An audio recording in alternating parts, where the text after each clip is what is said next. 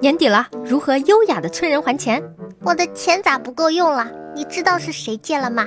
？Return money 是什么意思啊？你知道吗？咦，上次你借我多少钱来着？你看今天的月亮这么亮，像不像你借我的五百块钱啊？有句把钱还了，我不知当讲不当讲。谈钱伤感情，肉偿吧，我不要，把自己头像改成欠债还钱，然后在他的每一条朋友圈点赞。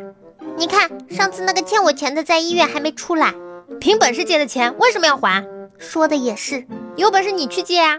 带他去 KTV，然后大声的唱陈奕迅的《你的背包》，对我沉重的审判，借了东西为什么不还？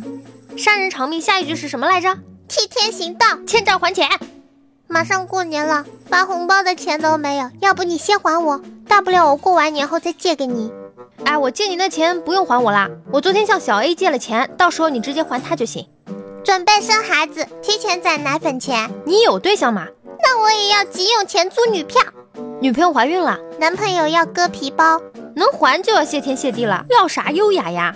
话是这样说没错，但还是要注意风度，可以心平气和的拿着刀，轻轻的、慢慢的、温柔的放在他的脖子上，然后让他还钱。转发男子欠债不还被追杀暴毙街头的新闻，然后艾特他。同寝室有个同学欠我两百多块钱，一直没有还的意思。我是这样跟他说的：我昨天晚上做梦，梦到全寝室欠我三百块钱，我让他们还，他们不还，他们的语气还很冲。只有你还了我的钱。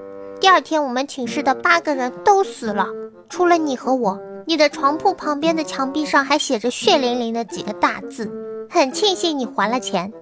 我讲完之后，他并没有还我钱，倒是其他人一人给我塞了五十。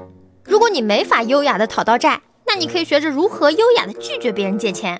借我点钱吧，这种事我得和我老婆商量，你不是没有老婆吗？所以没得商量。老同学，好久不见呀、马上准备结婚了，还差点钱，找你借点呗，要多少说吧，不多，一万就好啦。一万太少了，又结婚又买房又装修，绝对不行。这样吧，我借你十万，哇，真是士别三日，刮目相看。没想到现在成了土豪呀！对了，你是做什么生意的？高利贷。